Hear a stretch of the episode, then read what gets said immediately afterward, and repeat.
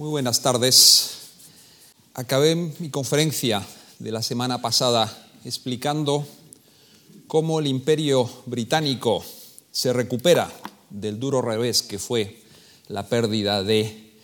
las trece colonias y lo que iba a ser el comienzo de Estados Unidos, con una formidable expansión por la India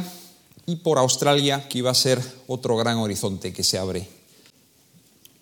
Hoy me centraré en la época de apogeo del Imperio Británico, que es el siglo XIX, y mm, finalizaré con una reflexión sobre el declive y el legado de este imperio. El siglo XIX es sin duda la época mejor de la historia de Gran Bretaña como nación y como, y como imperio. Podemos decir que en el siglo XIX Inglaterra está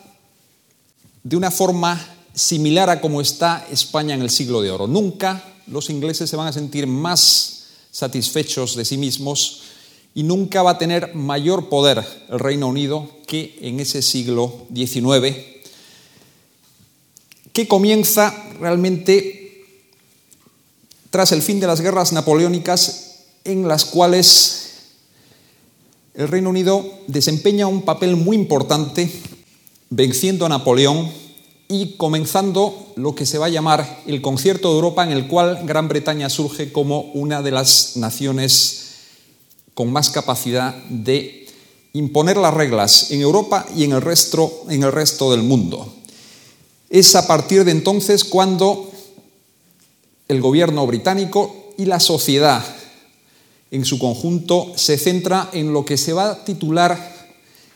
el aislamiento espléndido. Aislamiento espléndido que implicaba centrarse en los intereses de ultramar, el imperio, que es lo que le da al Reino Unido vigor, riqueza y proyección, y por otro lado, intentar que nada ni nadie amenace los intereses de este imperio. Y por supuesto, eso sí, para poder permitirse lo que se llamaba el aislamiento espléndido, es muy importante que en la Europa continental no surjan amenazas, para lo cual el equilibrio de poderes es fundamental. Estas son las directrices de la política exterior británica desde las guerras napoleónicas. Centrarse más allá de Europa, en sus intereses más allá de Europa, y eso sí, mantener, eh, mantener el control de lo que pasa en la Europa continental con el fin de que nada les pueda amenazar. Vemos aquí a Lord Palmerston, que fue varias veces primer ministro y ministro de Exteriores a mediados del siglo XIX. Es uno de los principales artífices de esta política de aislamiento espléndido que he mencionado. Y es también todo un ejemplo de estadista que ha inspirado a muchísimos políticos, tanto en el Reino Unido como en el resto del mundo. Una de sus citas más famosas es la de las naciones no tienen aliados permanentes, solo tienen intereses permanentes. Y esta eh, máxima iba a hacer que llegaran muy lejos los intereses del imperio. Concretamente, es en la época en la que Lord Palmerston tiene mayor poder cuando el Reino Unido va a lograr con esta política penetrar en un mundo donde hasta entonces no había logrado llegar, que es China. China es la gran asignatura pendiente de la expansión británica hasta el siglo XIX. Vemos aquí eh, eh, un grabado mostrando al embajador plenipotenciario eh, Lord McCartney ante el emperador Qianlong en 1792. Esto fue una embajada que se envió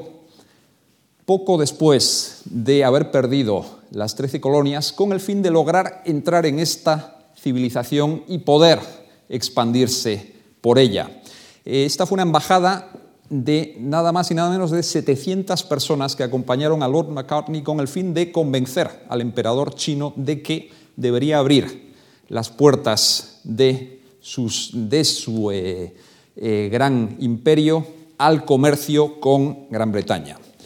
Sin embargo, Lord McCartney se fue con las manos vacías, ya que después de varios meses de duras negociaciones, el emperador Qianlong puso fin dramáticamente a, estas, eh, a estos intentos, diciéndole tajantemente que no le interesaba nada de los productos que el Reino Unido pretendía eh, venderle.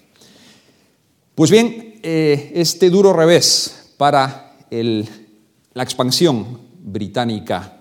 en China fue compensada por los intentos de Lord Palmerston de abrir finalmente los puertos de China. Porque a pesar de que Lord McCartney no logró eh, establecer una embajada permanente ahí y comenzar a comerciar eh, de alguna forma legítima, sí lograron los mercaderes de la Compañía eh, de Indias comenzar a entrar en ese mercado, concretamente con el comercio del opio, que se expandió con mucha rapidez desde eh, finales del siglo XVII. Perdón. Pues bien, esta droga tuvo un tremendo impacto en la sociedad china, en la élite china, hasta el punto que el emperador decidió prohibirla. Y en el año 1840 esto iba a causar un conflicto diplomático con Gran Bretaña en el momento en que detienen a unos comerciantes británicos acusados de estar introduciendo esta droga en eh, territorio chino. La diplomacia británica intentó negociar pidiendo que se les eh, eh, pusiera en libertad inmediatamente y el orgulloso emperador dijo que no y esto provocó la primera guerra del opio, en la cual Lord Palmerston ordenó a la Marina ir, hacia, ir hasta los puertos de China y en un alarde de extraordinaria superioridad militar logró derrotar al imperio chino y obligarle a firmar un tratado bastante humillante para eh, este antiguo imperio, del Tratado de Nanking, en el cual se, abrían las se abría al comercio con Gran Bretaña los puertos de Guangzhou y Shanghai. Y por supuesto también de las guerras del opio eh, surge la colonia de Hong Kong, que es la base que va a establecer el Reino Unido en China. Por lo tanto, gracias a Lord Palmerston, se logra abrir esta última frontera del imperio británico tan importante como es China. Ustedes se preguntarán cómo es posible que este país tenga tanto poder como para desafiar a un antiguo imperio como era el chino, incluso doblegarle de la forma que lo hizo, por lo que los críticos, el método que los críticos han llamado como diplomacia a punta de pistola. Pues bien, aparte de las ventajas diplomáticas que va a tener el Reino Unido desde la guerra napoleónica, también hay que tener en cuenta la superioridad económica y científica que tiene el país gracias a otro factor fundamental que fue la revolución industrial. Bien, la revolución industrial, ¿por qué empezó en el Reino Unido? Esto no es tema que podamos abordar aquí, esto sería eh, eh, un tema que merecería eh, otra conferencia por sí y por supuesto hay muchísima polémica histórica sobre hasta qué punto fue Gran Bretaña, hasta qué punto tenía Gran Bretaña los factores eh, para que empezara ahí. ¿Por qué en Gran Bretaña y no en otro país? Desde luego no es por eh, tener el carbón y el acero tan importante para la revolución, ya que otros muchos países de Europa tenían esas condiciones, se puede atribuir a el desarrollo científico y técnico del siglo XVIII y la gran curiosidad, y por supuesto luego a la hora de implementar los avances de la revolución industrial hay que tener en cuenta el gran espíritu innovador que tiene el Reino Unido eh, desde el siglo XVII. Sin embargo, lo que sí que tenemos que tener en cuenta es que gracias a esta revolución industrial que comienza en el Reino Unido, el imperio británico va a gozar de ventajas que no hay en ningún otro imperio y por supuesto esto va a ser una baza fundamental a la hora de explicar cómo Gran Bretaña se convierte en la nación más rica y poderosa del mundo. Vemos aquí el tren, uno de los ejes de la revolución industrial que por supuesto eh, cambia el concepto de viaje en el siglo XIX, tiene también un impacto enorme en la economía del Reino Unido y del resto de las naciones que comienzan a utilizar los trenes, convirtiendo eh, esta en una industria poderosísima. Este aparato, que desde nuestra perspectiva eh, del siglo XXI es muy difícil de identificar, tuvo una importancia capital para el imperio británico. El telégrafo fue el Internet del siglo 19. No nos podemos imaginar hasta qué punto este invento cambia el concepto de cómo hacer política y cómo funciona la diplomacia. El, eh, telégrafo revoluciona la prensa y revoluciona también la diplomacia y, por supuesto, hace viable el control de un imperio tan extenso como es el imperio británico, de forma que me atrevería a decir que sin la invención del telégrafo probablemente hay territorios del imperio británico que se podían haber perdido con mucha facilidad a lo largo del siglo XIX eh, y comienzos del XX, ya que muy a menudo los problemas que daba este imperio, desde una revuelta en una determinada región a una hambruna o eh, cualquier tipo de eh, factores desestabilizadores llegaban a Londres con bastante retraso. Sin embargo, gracias al telégrafo, todo esto cambia radicalmente. Este es el tercer gran factor que va a dar a Gran Bretaña la superioridad y también le va a permitir propagar su imperio hasta los límites que ya hemos mencionado, que eh, le permitió abarcar una cuarta parte del globo terráqueo. El transatlántico. ¿Por qué fue tan importante el transatlántico? Pues bien, porque revoluciona el transporte todavía más de lo que lo hace el tren. Desde nuestra perspectiva, nos resulta muy difícil imaginar lo que era el viaje en esa época. Si nosotros nos quejamos de las incomodidades de viajar hoy en día, los aeropuertos y demás, imagínense ustedes lo que era embarcarse a América a comienzos, hasta comienzos del siglo XIX. Una travesía a América podía durar varias semanas y, por supuesto, si ya hablamos de ir a la India o a Australia, los viajes podían suponer eh, más de medio año. Eh, eran travesías larguísimas en barcos que, estaban, que, tenían unas condiciones sanitarias muy deficitarias. De hecho, hay eh, grandes relatos, la literatura está llena de eh, descripciones sobre los barcos, los viajes en barco, en los cuales era muy frecuente que llegaran a su destino muchos menos de los que partían por la sencilla razón de que las condiciones eran muy malas, Em, pasaba todo tipo de problemas y mm, fallecer en uno de estos larguísimos viajes era muy eh, frecuente. Sin embargo, el transatlántico cambia este concepto. El transatlántico es un gran barco con casco de metal y propulsado por em, máquinas de vapor que hacen que vaya más rápido y también permiten que los viajes sean mucho más cómodos. El transatlántico ya está diseñado para transportar a mucha gente. Y esto permite que las grandes masas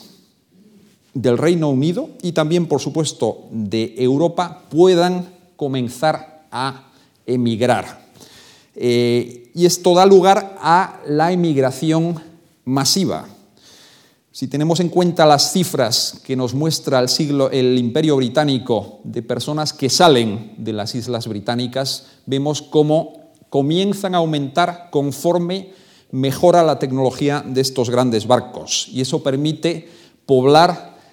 zonas que hasta entonces están prácticamente deshabitadas. Por ejemplo, Canadá llega a tener en muy poco tiempo eh, cerca del millón de habitantes a, mediados del siglo XIX. Australia, que tenía tan solo 400.000 eh, habitantes mm, a comienzos de siglo, eh, también va a rebasar el millón de habitantes hacia eh, la mitad del siglo XIX. Nueva Zelanda también empieza a poblarse con rapidez en torno a los años 60 y 70 del siglo XIX. Todo esto es gracias a este gran eh, invento. Y por lo tanto ven ustedes las armas, los mecanismos que obtiene el imperio británico para propagarse y para obtener un control de este gran, de todos estos territorios desde Londres. El cuarto factor que explica la hegemonía del imperio británico, por qué logra eh, llegar tan lejos y por qué está también afianzado y parece ser tan bien gobernado es por los administradores coloniales. Vemos esta foto de comienzos de siglo XX, administradores coloniales tomando el té con sus esposas, probablemente esta foto sacada de la India, pero podría ser en cualquier otra esquina del imperio británico. Los administradores coloniales son fundamentales cuando explicamos que Gran Bretaña logró gobernar sobre una cuarta parte de la tierra, porque ellos creían firmemente en la causa del imperio y además no solo creían en ella, sino que se involucraban, veían que su destino estaba en algún sitio de ultramar de este enorme imperio. Administradores, pero por supuesto también tenemos que hablar de militares, diplomáticos, aventureros, misioneros, todos ellos que poblaron muy distintas regiones del imperio británico hacen que este imperio se mantenga. Y por supuesto, em, si bien para muchos ir a vivir a alguna colonia era un incentivo muy atractivo, y una alternativa mucho más interesante que quedarse en la brumosa Gran Bretaña, también tenemos que tener en cuenta el sentido de sacrificio que tenían estos, estas personas que lo, exponían todo para irse a eh, puntos remotos del imperio y a menudo pasaban todas sus vidas ahí e incluso eh, acababan sus días ahí. Pues bien, este es otro factor fundamental para explicar los logros del imperio británico y su estabilidad en el siglo XIX. Vemos aquí cargamentos de té importados por la East India Trading Company en los muelles de Londres. A mediados, esta estampa es muy típica de eh, mediados del siglo XIX, cuando Londres se convierte en, una, en la principal capital financiera del mundo.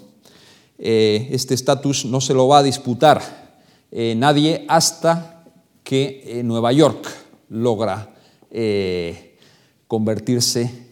en, en la capital del mundo en el siglo XX, coincidiendo con la consolidación de Estados Unidos como superpotencia, pero nos muestra lo que es la importancia de em, Londres y, hasta qué punto depende de su imperio. Todos los nexos comerciales, todo lo que pasa en torno a Londres es gracias a ese enorme imperio que se ha consolidado ya a mediados del siglo XIX. Por supuesto, todas estas ventajas económicas, científicas y políticas que obtiene el Reino Unido le va a permitir también seguir expandiéndose y, siguiendo, y seguir abriendo horizontes.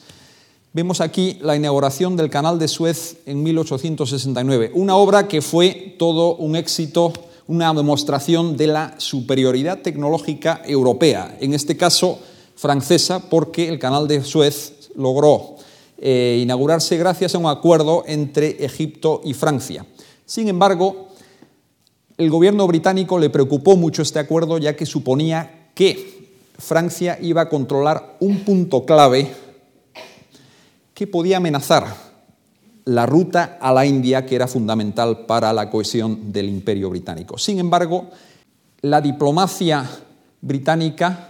logra comprarle las acciones al sultán de Egipto, que no podía mantener la deuda enorme que había, que había obtenido para hacer el canal de Suez, y así esta empresa que fue inicialmente franco-egipcia se convierte en una eh, empresa franco-británica. Y por supuesto, el control del canal de Suez se convierte en otro factor clave del imperio, porque imagínense ustedes lo que era la ruta a la India, que hasta entonces suponía bordear todo África, gracias al canal de Suez se puede acortar considerablemente yendo por el Mediterráneo. Y esto se convierte en otro punto clave de la estabilidad del imperio británico. Egipto, ahora que menciono Egipto, debo hacer alusión a la situación de África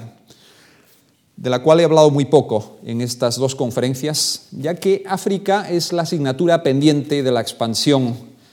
europea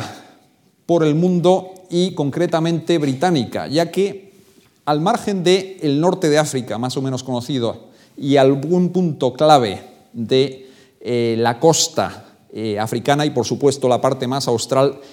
el corazón de África sigue siendo una zona impenetrable para la expansión europea hasta bien, bien entrado el siglo XIX. Esto cambia radicalmente a partir de la década de los 70 del siglo XIX, gracias, por supuesto, en parte a los avances tecnológicos. Sin duda, sin los avances tecnológicos eh, y las vacunas y demás que, le permitían, que van a permitir a exploradores llegar al África tropical, no hubiera sido posible la exploración del corazón de África. Y por supuesto, cuando hablamos de explorar el corazón de África, el gran nombre, el gran, uno de los principales pioneros que merecen ser eh, recordados es el doctor David Livingstone, misionero, científico y ante todo explorador, que dedicó su vida a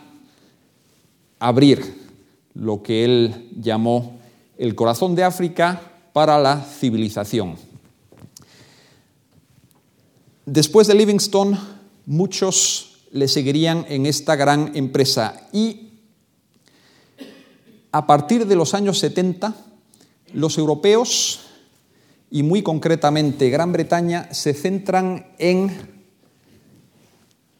expandirse por este gran continente, hasta el punto de que en tan solo tres décadas prácticamente todo el territorio, todo el continente africano va a verse ocupado por las grandes potencias europeas, no solo Gran Bretaña y Francia, sino también Alemania y también en esta empresa iba a estar España, Portugal e Italia.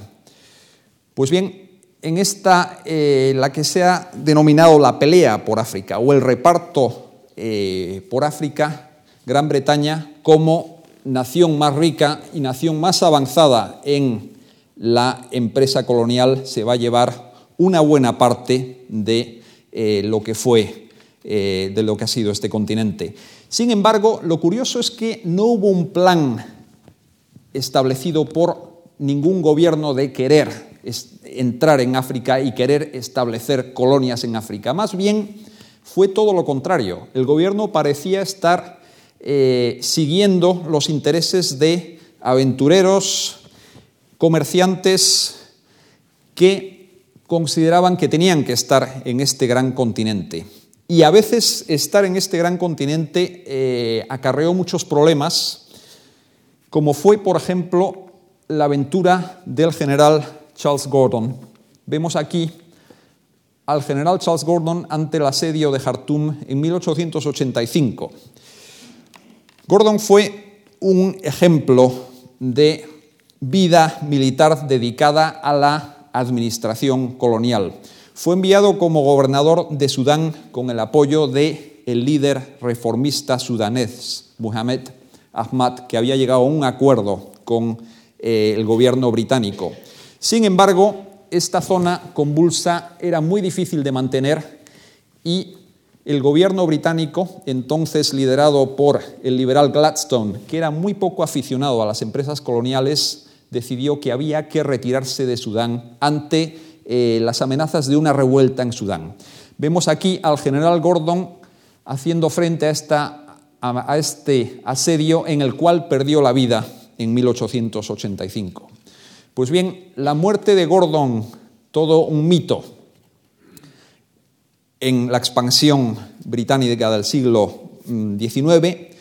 causó un gran revuelo en el Reino Unido, hasta el punto que la propia reina Victoria protestó eh, al, primer ministro por haber dejado al general Gordon en la estacada. Esto no hubiera pasado unos años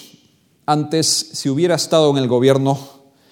el gran Benjamin Disraeli, que es uno de los personajes más atractivos e interesantes que dio el siglo XIX británico y que más hizo por em,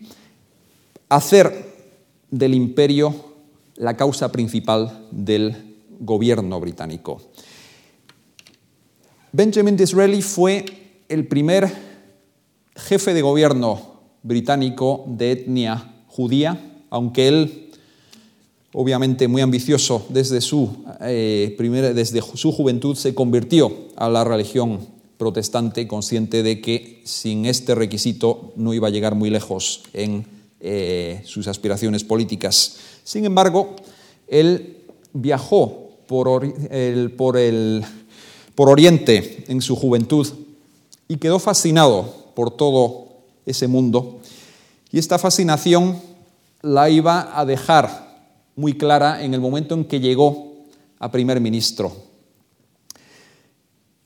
Fue Disraeli el que decidió que la reina Victoria recibiera el grandioso título de emperatriz de la India, algo que causó bastante polémica en la Inglaterra de esa época porque esta idea de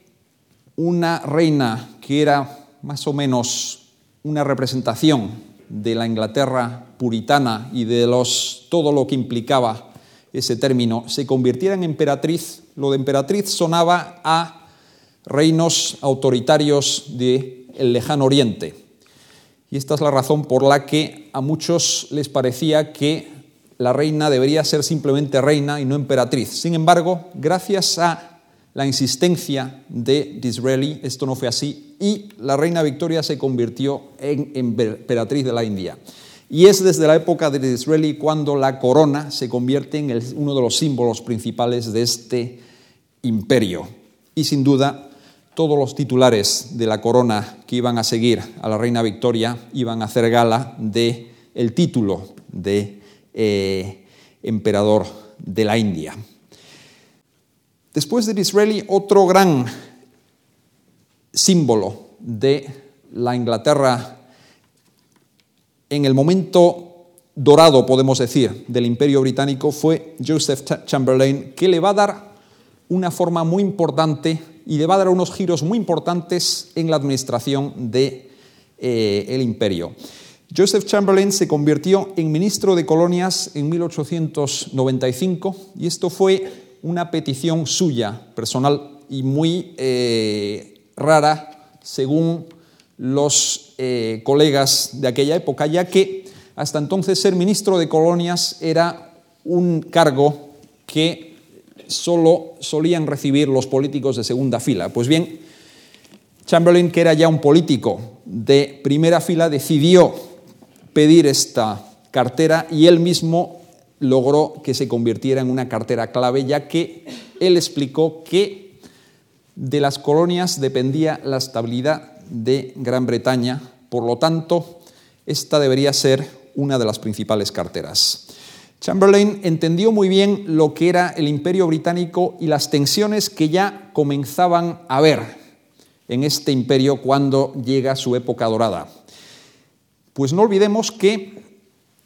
buena parte de este imperio está poblado por emigrantes que han salido de Gran Bretaña con el fin de hacer fortuna y que desean, de una forma parecida a los pioneros eh, de la colonización de, América, de, eh, de Norteamérica, deseaban hacer fortuna sin interferencias del gobierno británico. Pues bien, Chamberlain decidió que había que dar la mayor autonomía posible a las colonias pobladas por mayoría blanca. Se refería a Canadá, Australia, Nueva Zelanda y Sudáfrica. Y así nació la llamada Commonwealth, que era un sistema mediante el cual estas grandes colonias blancas prácticamente iban a ser independientes, salvo, eso sí, en asuntos eh, de defensa y de política exterior. Y condición sine qua non, todos ellos serían súbditos de la reina Victoria. Pues bien, gracias a esta fórmula de la Commonwealth y gracias a esta iniciativa de Chamberlain, se pudo evitar lo que podía haber sido que estas colonias avanzaran por derroteros similares a los de las trece colonias de América del Norte. Pues no olvidemos que la situación de canadienses o australianos no era tan diferente de la de los eh, que iban a pedir eh, tener representación en el Parlamento y no tener que aguantar impuestos de Inglaterra en el siglo XVIII. El tercer gran, la tercera gran figura que quisiera mencionar en esta época dorada del Imperio británico es Cecil Rhodes, uno de los eh, personajes más polémicos, admirados y también detestados que dio Inglaterra y el imperio británico a finales del siglo Su trayectoria vital y profesional es fascinante. Él emigra de joven a Sudáfrica y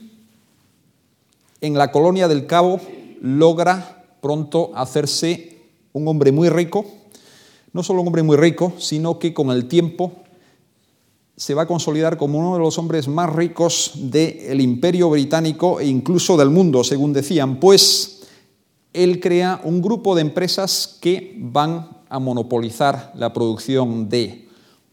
oro, la, extracción de minas de oro y también de diamantes que hay en Sudáfrica, que por supuesto estos son las dos grandes eh, fuentes de riqueza que atraen a la migración a Sudáfrica. Después de convertirse en un hombre extraordinariamente, tremendamente rico, decide entrar en política y se convierte en primer ministro de la colonia de El Cabo. Y después, no conforme con esto, decide que es hora de iniciar una marcha de Sudáfrica hacia el norte, con el sueño, con el fin de hacer realidad un sueño que él iba a repetir a lo largo de su vida. El sueño suyo era un imperio británico que fuera desde la colonia del Cabo hasta el Cairo, es decir, todo el continente africano desde el Cabo hasta Egipto. Pues bien, esta gran ambición solo se le puede ocurrir a un hombre como Cecil Rhodes, que logró casi todo lo que se propuso en la vida. Hay muchas citas que dicen mucho eh, cómo era Cecil Rhodes. Si pudiera, anexionaría hasta las estrellas, dijo en una ocasión. Otra famosa cita de las suyas era decir que en la lotería de la vida, ser británico es haber ganado el primer premio. Pues bien,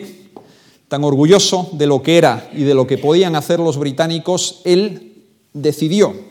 poner su fortuna y todo su poder político para comenzar esta expansión hacia el norte. Y de hecho, los últimos años de su vida fueron dedicados a la creación de un nuevo país que fue Rhodesia, llamado así eh, en honor a él. Sin embargo, el excesivo celo expansionista de Rhodes va a ser también la causa de muchísimos problemas. Desde luego, eh, en la Sudáfrica actual, muchos consideran que la raíz de las tensiones raciales y de las tensiones entre distintos grupos europeos son en parte causadas por esta eh, ambición desmesurada de Cecil Rhodes. Vemos aquí a otro gran personaje de la Inglaterra eh, victoriana, que fue Rudyard Kipling, el más grande poeta y escritor, según algunos de aquella época. Kipling fue un producto del imperio, él nació en Bombay,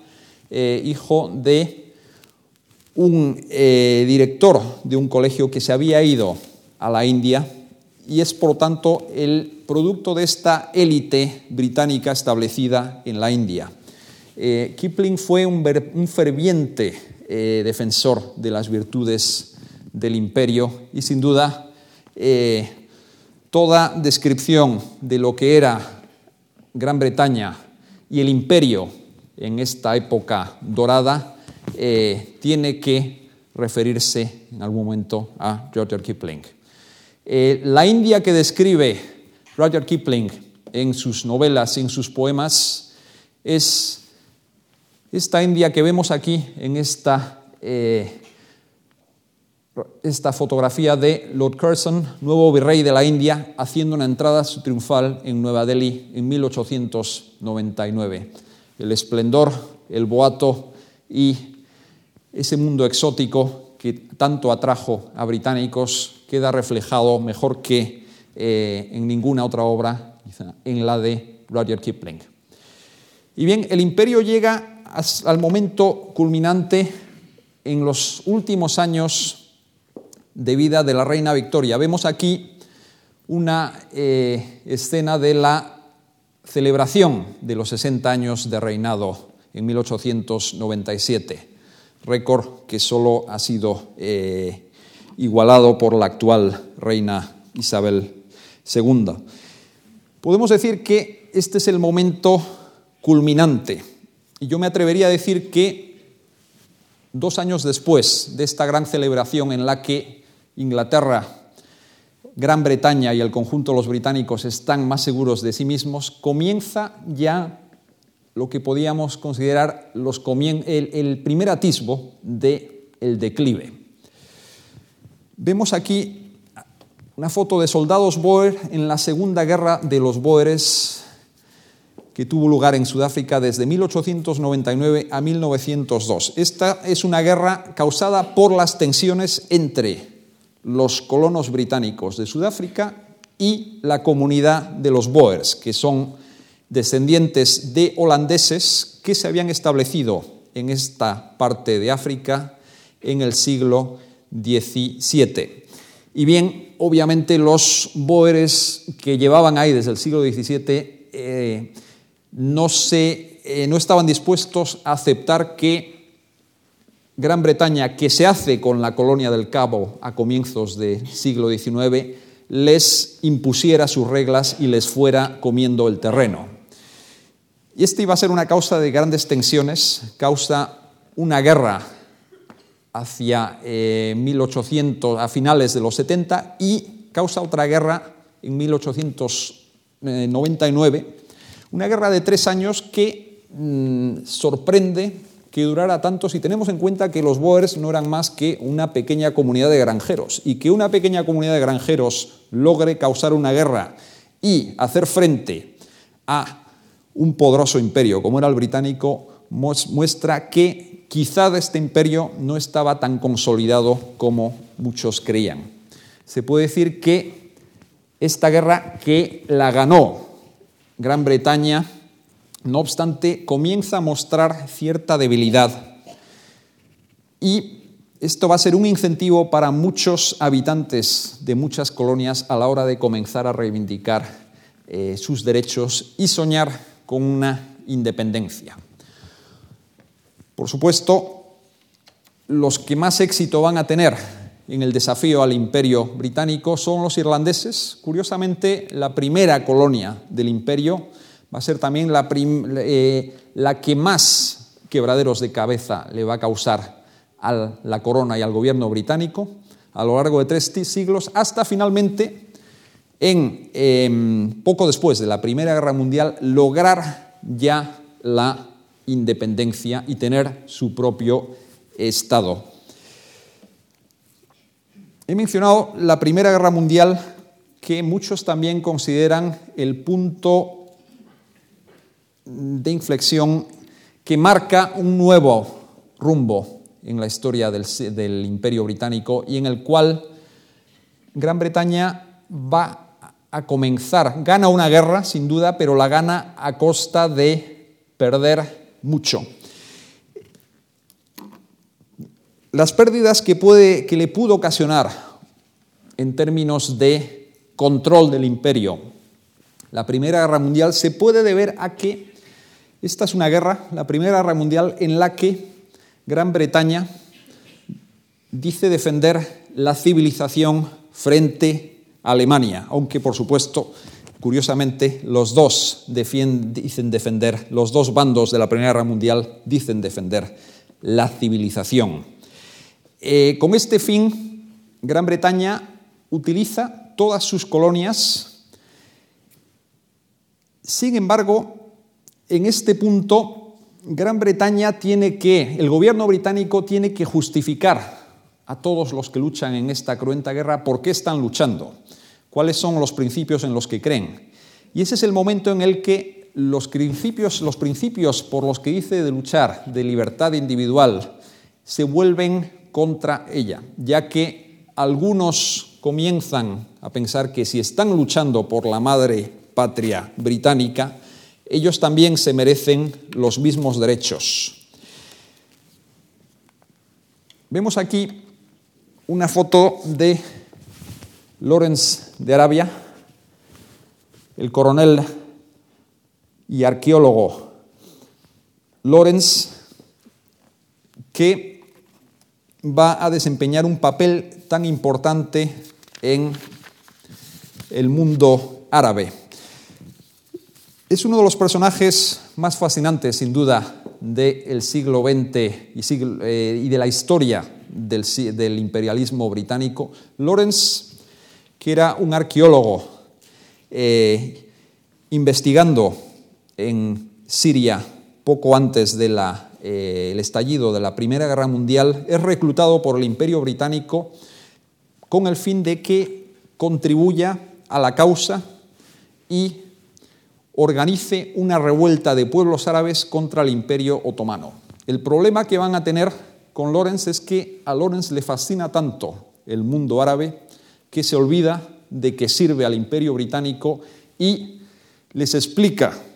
a los líderes del pueblo árabe que lo que tienen que hacer es independizarse del, del imperio otomano y crear sus propias naciones. El que iba a ser conocido como el rey sin corona de Arabia crea un enorme revuelo diplomático luego en las conferencias de paz que marcan el fin de la Primera Guerra Mundial. Aquí vemos una foto del primer ministro Lloyd George junto al presidente francés y el estadounidense en la conferencia de paz de, de 1919. Y bien, para decepción de Lawrence, todas esas promesas de independencia que él le había hecho a los árabes y que él transmite a los gobernantes británicos no logran consolidarse por la sencilla razón de que ni Gran Bretaña ni Francia están dispuestos a que tras ganar la guerra y combatir y haber derrotado al imperio otomano, además del imperio alemán, no estaban dispuestos a conceder la independencia a estos territorios. Más bien al contrario. Como vemos en este mapa, el imperio británico, tras la Primera Guerra Mundial, va a aumentar en extensión. Va a aumentar en extensión por la sencilla razón de que hay zonas en Oriente Próximo y también en África que pertenecían al imperio alemán y al imperio otomano que se van a repartir eh, Francia y Gran Bretaña. Y por lo tanto, Gran Bretaña sale reforzada de la Primera Guerra Mundial y va a ver su imperio eh, extendido más aún. Sin embargo, a pesar de que hay una extensión del imperio en estos años, podemos decir claramente que el imperio, comienza a estar en declive. Gran Bretaña ya no está en situación, en la situación de poder que había estado en el siglo XIX. Y no olvidemos que gana una guerra, sí, gana la Primera Guerra Mundial, pero la gana a costa de un gran endeudamiento, un esfuerzo extraordinario y sobre todo gracias a la ayuda de Estados Unidos que eh, interviene en esta guerra, ayuda a los aliados a ganarla, pero por supuesto exige que el nuevo orden mundial comience a ser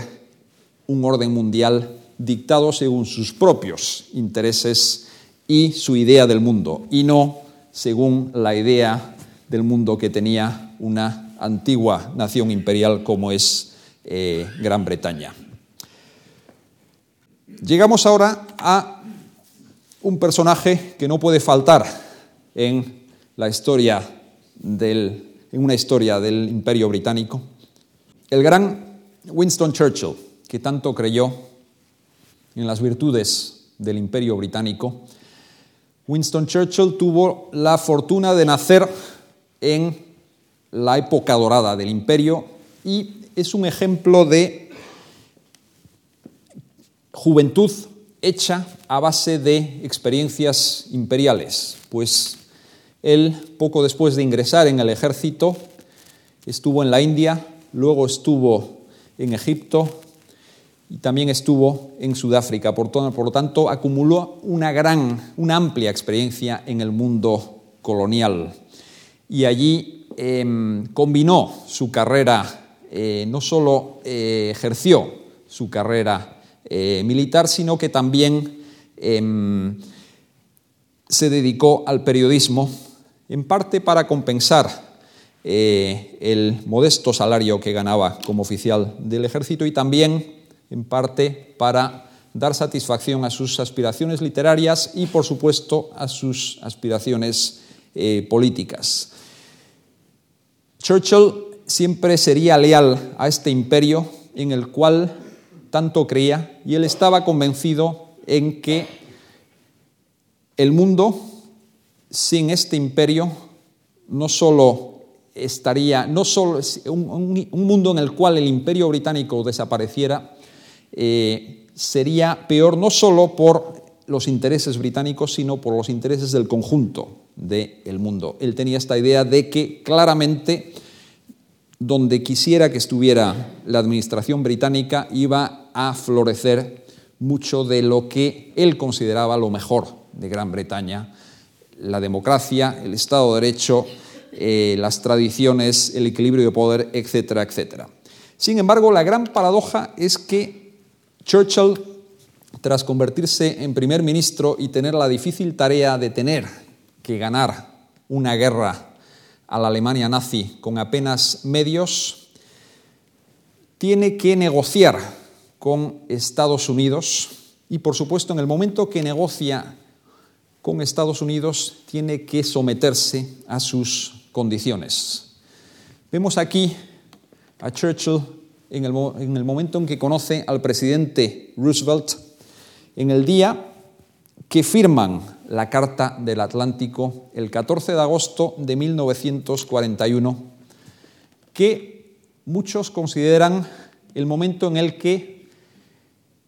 el gran Winston Churchill, el gran defensor del imperio británico, firma la sentencia de muerte de este imperio. ¿Y por qué fue así? Pues bien, la Carta del Atlántico es una serie de directrices que se marcan los dos grandes estadistas sobre cómo debería ser el orden mundial una vez derrotada la Alemania nazi. Y por supuesto, en este nuevo orden mundial, el presidente Roosevelt insiste en que debería ser un mundo en el cual la autodeterminación de los pueblos tuviera eh, gran protagonismo. Eso suponía dar a todos los pueblos del mundo la posibilidad de gobernarse a sí mismos y, por lo tanto, los imperios coloniales tenían que desaparecer. Por supuesto, Churchill, que dijo por aquel entonces que él no había llegado a, primer ministro para presidir la disolución del, la disolución del imperio británico, no consideraba que esta Carta del Atlántico iba a marcar tanto la política británica una vez ganada la guerra. Sin embargo, así fue, pues después de 1945, después de la Segunda Guerra Mundial, el nuevo orden mundial en el cual Estados Unidos emerge como superpotencia, se va a asegurar de que los principios de descolonización predominen y por lo tanto este imperio global, este imperio que había durado casi eh, tres siglos, comienza a resquebrajarse con gran rapidez. Vemos aquí a Mahatma Gandhi, líder de la independencia india, y símbolo principal del, proceso de descolonización en todo el mundo. Es curioso tener en cuenta que Gandhi es todo un ejemplo de las virtudes de, del imperialismo británico y un ejemplo de lo que podía aportar este imperio para jóvenes indios como era él en su trayectoria profesional y vital. Pues Gandhi, que nació en el seno de una familia de clase media, se licenció en Derecho en Londres y después se fue a Sudáfrica con el fin de ejercer la abogacía. Todo un ejemplo de las virtudes de este imperio, que un joven indio nacido en India pudiera formarse en Londres y ejercer su profesión en Sudáfrica. Sin embargo, Gandhi, sus ideas sobre este imperio cambian radicalmente en el momento en que le expulsan violentamente de un tren por haberse eh, sentado en un vagón de primera que, según le dice el revisor, solo está eh, permitido a ciudadanos blancos.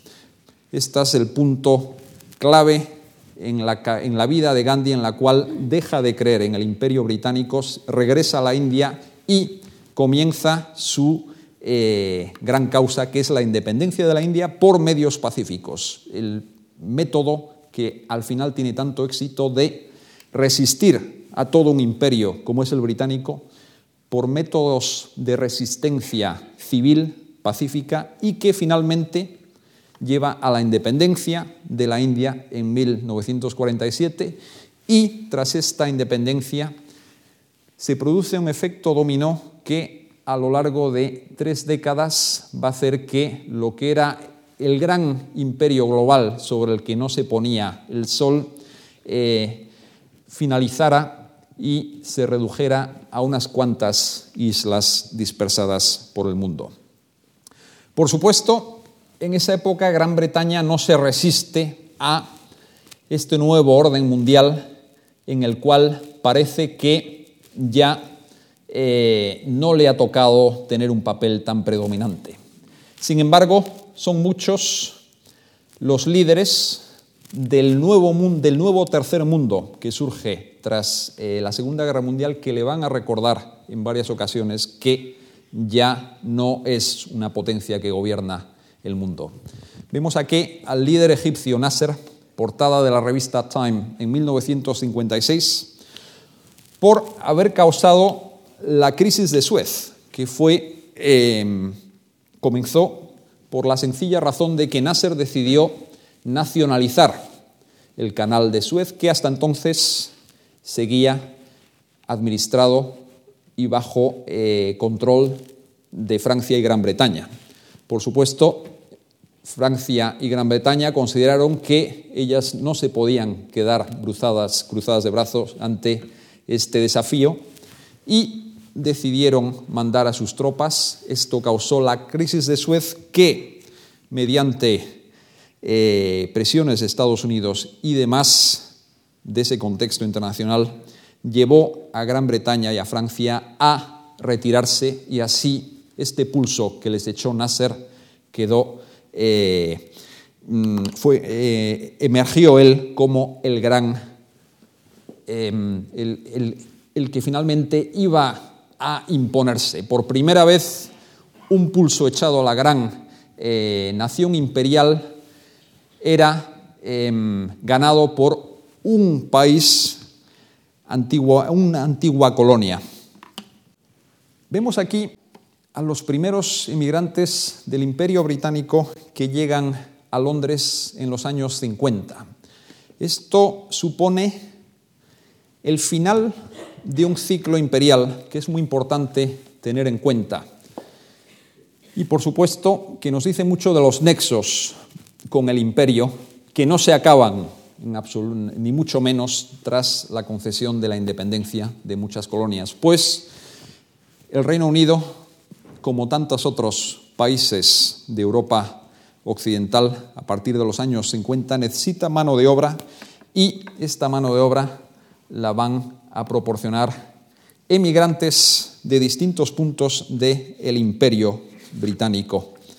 en aquella época. Esto es lo que algunos consideran el ciclo final del imperio, que comienza con esa expansión de ciudadanos del imperio británico por todo el mundo y que culmina con ese momento en el que ciudadanos de muy diversas regiones de ese imperio y de muchas etnias y razas van a instalarse a la metrópolis y convierten a un país como Gran Bretaña en el que no había apenas población que no fuera británica hasta, hasta los años 50 en una sociedad mucho más, eh, multi, eh, mucho más cosmopolita. Vemos aquí el mapa de la Commonwealth británica y una foto de la reina Isabel en una de las últimas cumbres de la Commonwealth, con lo cual la, la reina, la corona británica y la actual Gran Bretaña sigue con esta idea de ser una nación imperial e intenta sacar partido, el máximo partido a este legado de varios siglos de expansión y varios siglos de eh, presencia en buena parte del mundo. ¿Y cuál es el legado de el imperio británico? Con estas reflexiones querría acabar esta conferencia. Pues bien, debemos recordar que, a pesar de toda la pérdida tan dramática que sufre este país en muy pocas décadas, porque recordamos que en tan solo dos décadas se desmantela eh, todo el imperio, en la década de 50 y 60 eh, se desmantela, em, todo lo sembrado va a permitir a Gran Bretaña desempeñar un papel importante en relaciones internacionales y, por supuesto, esto explica eh, muchas de las directrices de la política exterior británica eh, en la actualidad. Uno de los problemas que sigue teniendo Gran Bretaña eh, frente a Europa y una de las razones por las que el euroescepticismo en este país desempeña un papel tan importante es sin duda por el legado del imperio. Muchos consideran que Europa siempre acaba siendo una fuente de problemas y que donde más beneficios se obtienen es, al fin y al cabo, en los nexos imperiales. Y, por supuesto, sigue habiendo factores que hacen que Gran Bretaña, a pesar de la pérdida de este imperio, pueda desempeñar un papel importante en esta civilización global del siglo XXI, precisamente por su imperio. Factores como la lengua, la primera lengua internacional es el inglés y esto es el legado de tantos siglos de expansión imperial. Por cierto, eh, la segunda nación que está en mejor situación de sacar partido a su lengua es precisamente España, que se puede considerar que tiene la segunda eh, lengua eh, global, si tenemos en cuenta el número de países donde se habla. Otro factor, el haber contribuido a la propagación de la democracia, el Estado de Derecho y la economía de mercado. Pues si bien es cierto que muchos de los países de la Commonwealth no tienen, no son democráticos en el sentido estricto de la palabra, ni mucho menos son modelos de Estado de Derecho, sí es cierto que Gran Bretaña a lo largo de su expansión eh, deja sedimentos muy importantes que logran que surja que florezca la democracia en distintos puntos del planeta. Recordemos, por supuesto, que la India es la democracia más poblada del mundo y, por supuesto, eh, la otra gran democracia como es Estados Unidos no hubiera sido posible eh, tal y como se ha desarrollado, con sus virtudes y sus defectos, sin haber tenido este origen eh, en la expansión británica por el mundo. Pues bien, este es el legado de casi cuatro siglos de expansión de Gran Bretaña por el mundo. Y sin más por mi parte, les agradezco mucho su atención. Muy buenas tardes.